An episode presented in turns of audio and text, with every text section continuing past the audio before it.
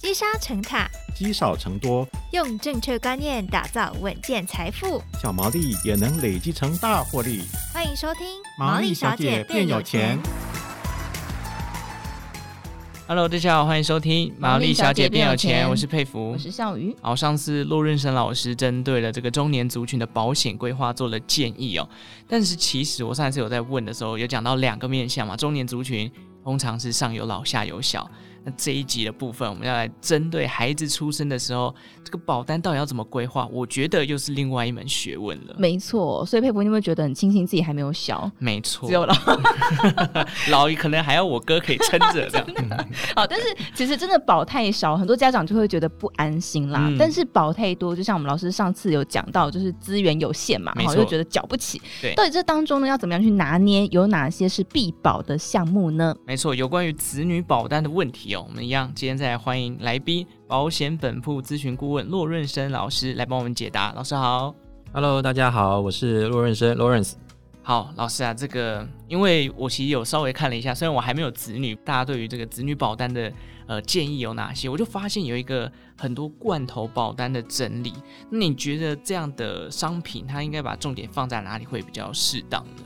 那个罐头保单哈，就是很多呃网络上哈都会有不同的配方这样子、嗯、。对，那我觉得它有一个重点，就是说它都是比较保费便宜，嗯哦，它诉求 CP 值高嘛。哦，那既要保费便宜，CP 值高，就是可能保障很大，嗯那一定就是大家可想而知都是用很多的定期险去加出来的。好，那我觉得呃这样的保单设计其实基本上没有什么问题啦。哦，那尤其像新生儿，哦、或者有的人他年轻第一次购买保单，嗯哦，像这样的人或者是预算有限的人，呃前一集我有提过嘛，保险是要先保大再保小，对，好，先保近再保远。对，以这样的前面这两个原则来看，这样的保单是还蛮符合哈。刚我提到说新生族哦，第一次购买保险的人，嗯或者是预算有限的人这样子哦去购买。嗯，好我们当然今天焦点是放在子女这边嘛，对不对？是那如果我这边顺带提一下啦，有一个问题就是说，有的人是拿这个罐头包来，他可能不是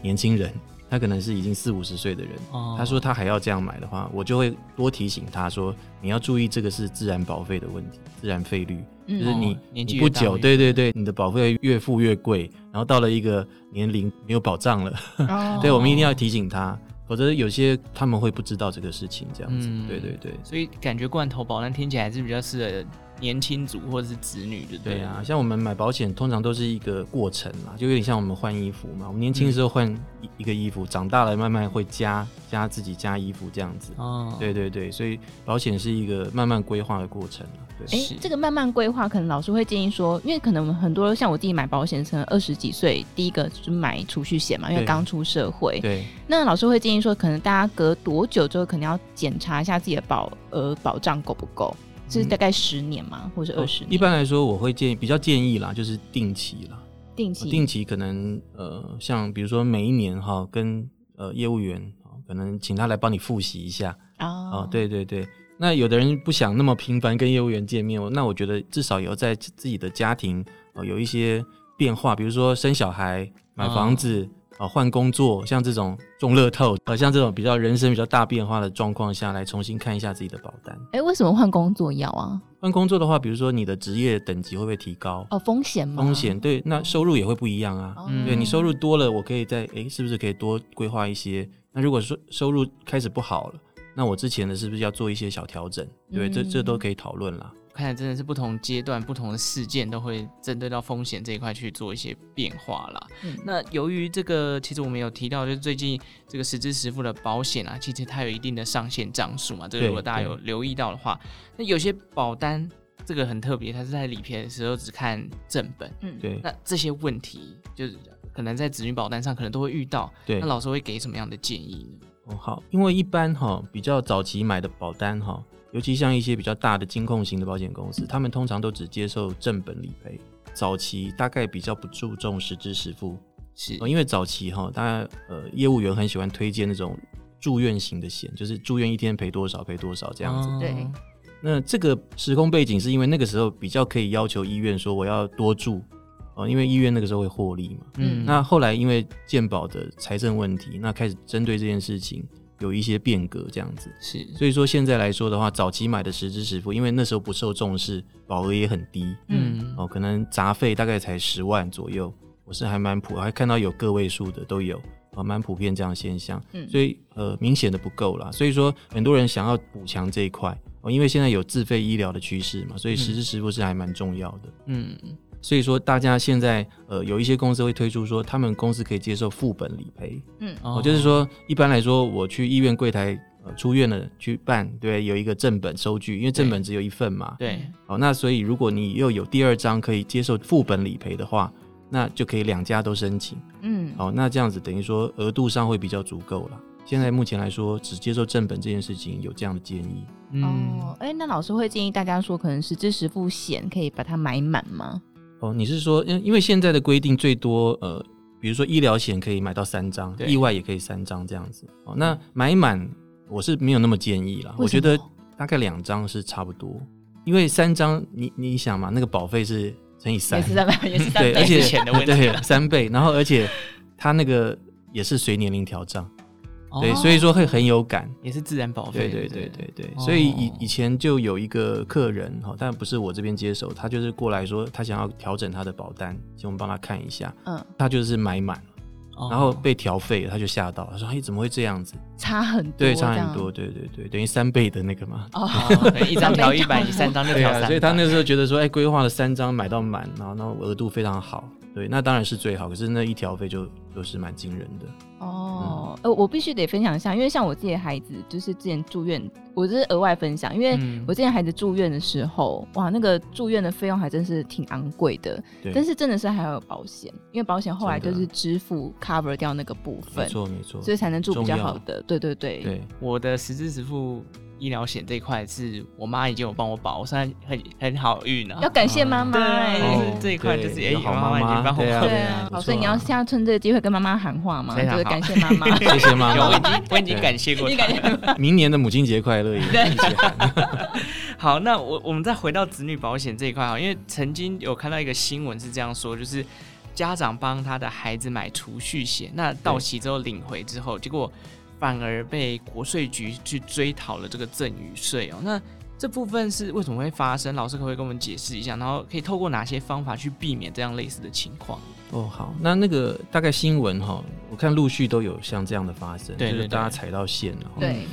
保单大家有一个观念，它其实是一个有有财产价值的东西，它是一是个有价的东西嗯的资产。那它是谁的资产呢？它是腰保人的资产。嗯，哦，这个是被认定的。那所以说，像那个踩到线的呢，我看他的状况是这样，他去买了，假设是一个养老险，嗯养老险就比如说他、呃、买六年期之后到了之后，就有一笔钱给受益人。哦，那他做错了什么事呢？他就是说他的腰保人是他，假设是妈妈买的，嗯那受益人给小孩。那到时候满期的时候是六年之后，要给小孩，哎、小孩拿到那笔钱了。对嗯，这个东西在国税局的认定，那个叫赠与行为。哦对他拿到那一大笔钱的时候，拿到那笔钱是，比如说六年期满了之后，保险公司会自动把这一笔钱汇到小孩的户头吗？会啊会啊，就是受益人嘛。所以说我在签写那个腰保书的时候，就要先写那个账户。账户？对哦对对嗯对对对，因为我买太久都忘记了。 对 OK，那有的当然账账户有也可以改了，你中途都可以改，是或者是到时候他钱要打下来的时候，如果他哎不确认账户，他也会跟你再确认啊。所以钱下来那是没有问题的，只是说下来那个动作，那个就是赠与行为。那哦那如果我对把这个账户换成我自己的账户，要保人的账户，可以啊，你你如果是提前做，那就没有问题，你有改成自己。嗯哦，生存金受益人，等于说我自己缴的保费，我自己是要保人，我自己又是受益人，那就完全没有问题。哦，对这就可以避免到被对对，克所以制所以说大家如果看到这样的新闻，就想想自己的保单会不会说，哎，比如说有几年到期之后，有一笔一大笔钱要给小变成小孩的，嗯，哦，透过自己是要保人，然后给小孩，对那你现在去改受益人都还来得及。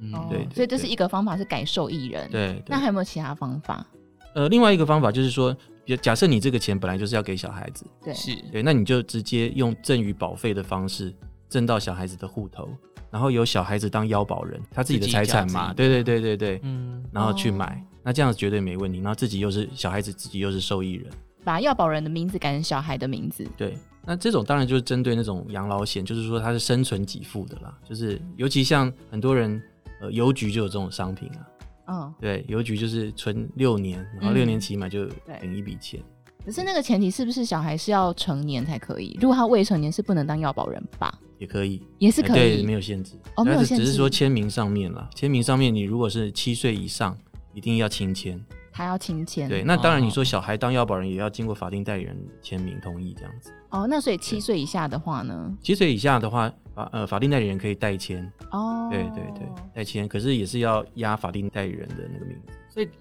法院或者说国税局不会认定说这是法定代理人代签的，所以哦，不会啊，法定代理人就是说你还未成年，我是你的法定代理人嘛，哦因为你没有一个一个完全的一个行为能力。是这样子对对对 OK。对所以其实改变要保人跟受益人就是一个方法。对啊，那你变变更腰保人哈，很多人会踩到线哦。呃，我刚刚有讲到说，因为保单本来是有价值的财产嘛，。对，对，那假设今天腰保人是我，那我改成腰保人是我小孩，哦，这个行为又是赠与，哦对那怎么办？呃，怎么办啊？就是要注意啊，不要不要改哦到，不要乱 改啊。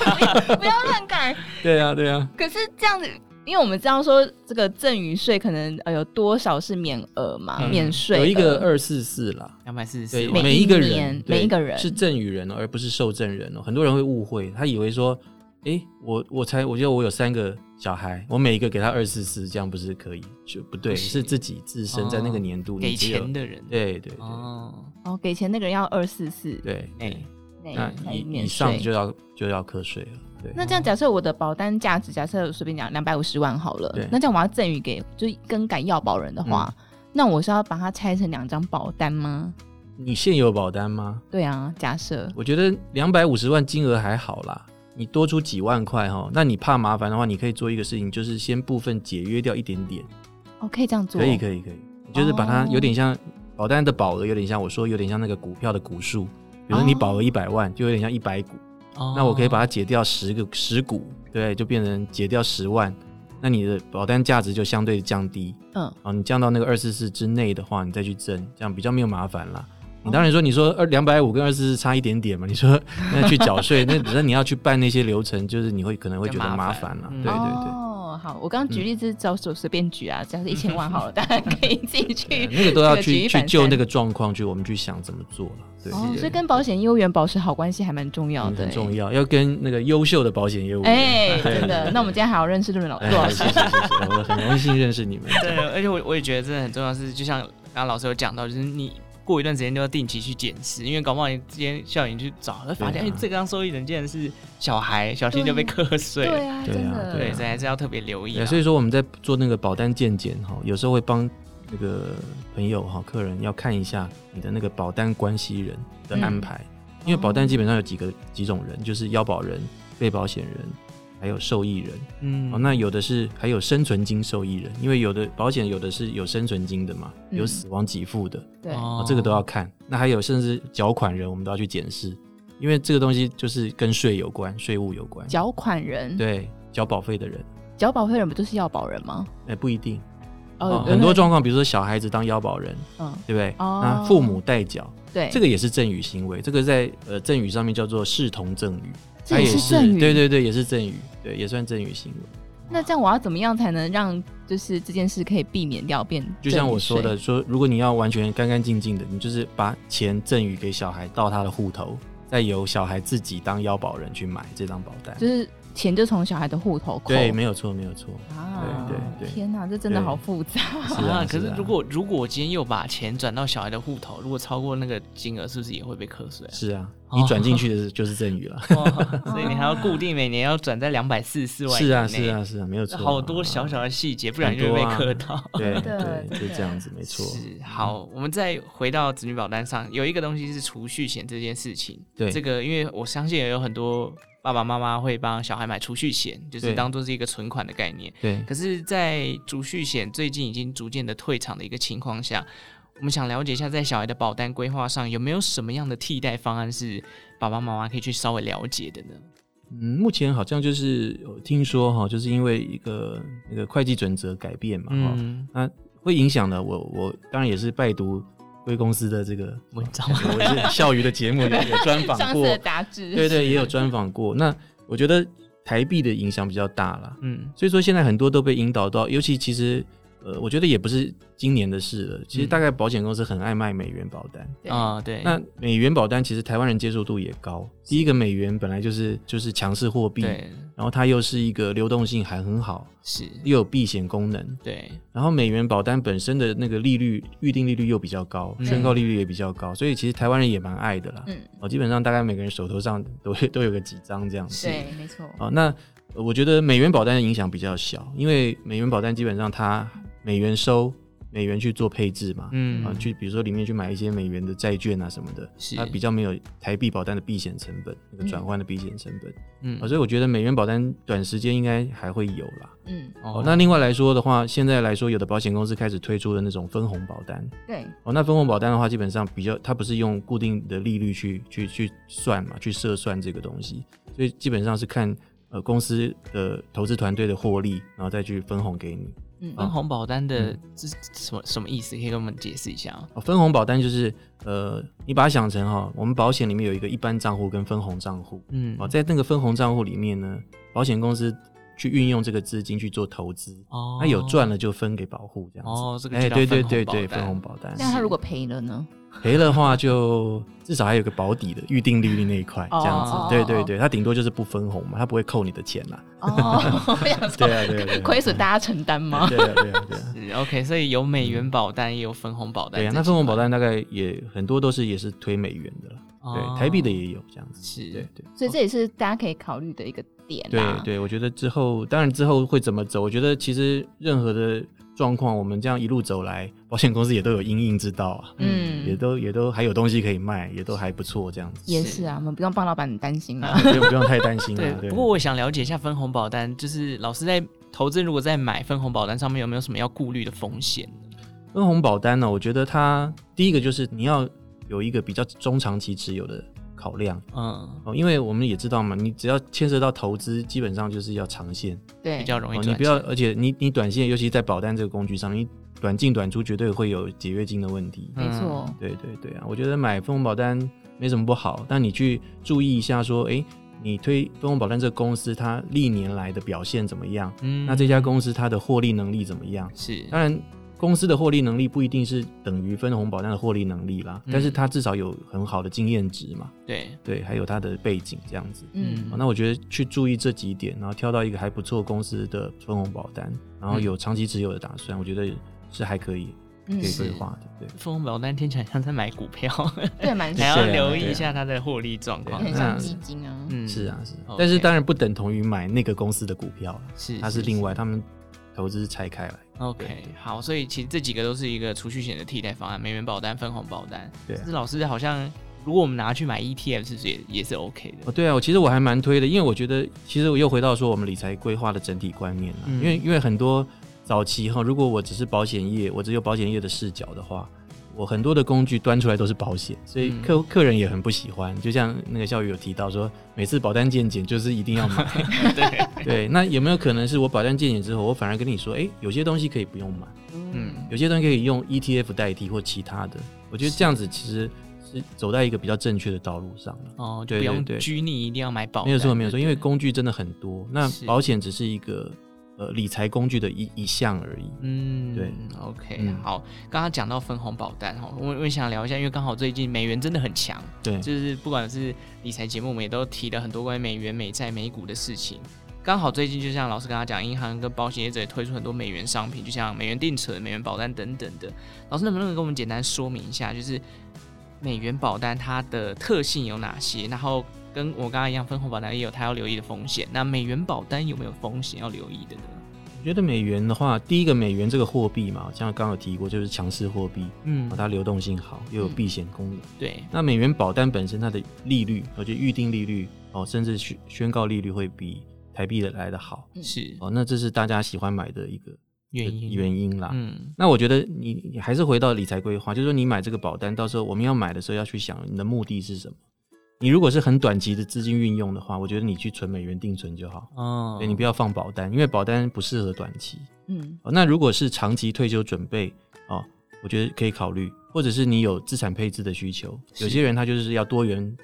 资产 E 配置嘛，有有基金、有 ETF、有股票，嗯可能有有一些保单、有房地产，这这样去搭配。嗯哦那我觉得有这样的需求的人，那或者有些呃资产好一点的人，可能要做一些税务哈、预留遗产税缴税的来源嗯啊、哦因为保单直接可以给受益人去缴付遗产税啊、哦，对，所以说我觉得保单它是一个蛮特别的工具，它有很多呃其他金融工具没有的特性。嗯，对对对，对，的确是在那个就是遗产税的这部分又是一门专业了啦，对啊因为我没对啊听过那种就是继承一大笔遗产，结果没有没有没钱有缴对啊你就不对能处分，不能分配，这样就很是麻麻烦卡在那边。对对对啊对，啊所以在规划小孩保单的时候，有没有哪一些注意事项是我们可以留意的呢？嗯，我觉得就是第一个啦哈，你规划小孩保单之前，就回到了先保大再保小原则，父母还是要先检视一下哦。父母通常都是家庭经济支柱嘛，对你自己的保单到底有没有买买足、嗯，哦，因为你垮了，小孩子也跟着很很痛苦，对会受苦。哦，那再来就是小孩子保单，通常因为小孩子好动嘛，所以我们通常一定会建议说，你意外险一定要有。嗯那有包含比如说像重大烧烫伤，好，那再来就是实支实付险，哦，那是绝对要有的。嗯那呃，防癌跟重大伤病啊、哦我们也陆续看到有些小朋友很小就得到癌症，也是有的。嗯，是哦，那那个年纪买又很便宜哦，用定期的方式做，我觉得是是在预算内可以做到的啦。嗯那还有像包括定期的失能辅助险，哦，像这样也可以买，也嗯规划在小孩保单里面，诶嗯重大烧烫伤这是另外一个险种了，通常是含在意外险里面。哦，包含在意外险对当对中，对对，它是像附附呃，它也不对是赴约，它就是等于说绑在那个里面了，主、哦通常在主约里面。好，我要回去看一下我的意外险有没有对啊重对啊大对啊烧烫伤。那那有的有的也可以用那个除了寿险之外，用产险去加强，因为产产险险也有意外险。哦，对，那但是产险的问题就是它是一年一约的，是一年一约的话，就代表说它如果商品停了，它也也许明年不让你续，但是嗯它可很很很适合做一个临时加强的概念，这样子。嗯对，OK，好，那我想问一下，就是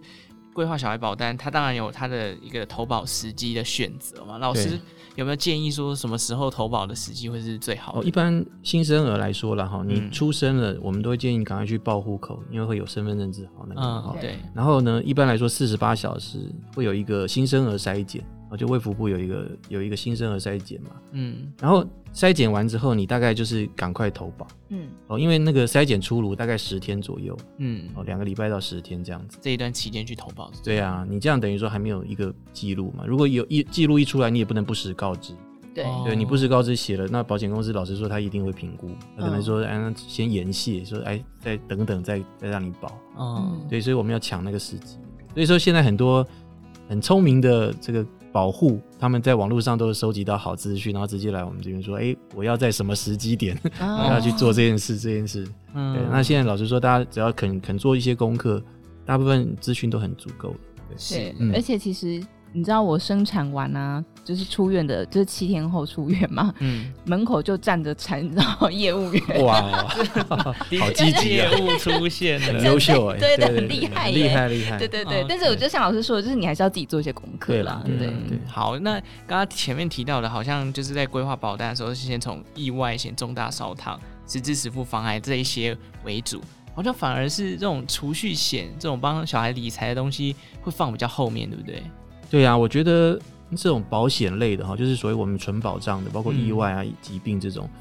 就像我说，它有可能是下一秒风险。嗯但是储蓄这是财务目标的事情，财务目标不是下一秒就要发生的，不是小孩明天明天就上大学了，对不对？它是有一个期间让我准备的，所以说在那个期间内，我可以用一些工具去做。嗯那保险当然只是其中之一的工具了。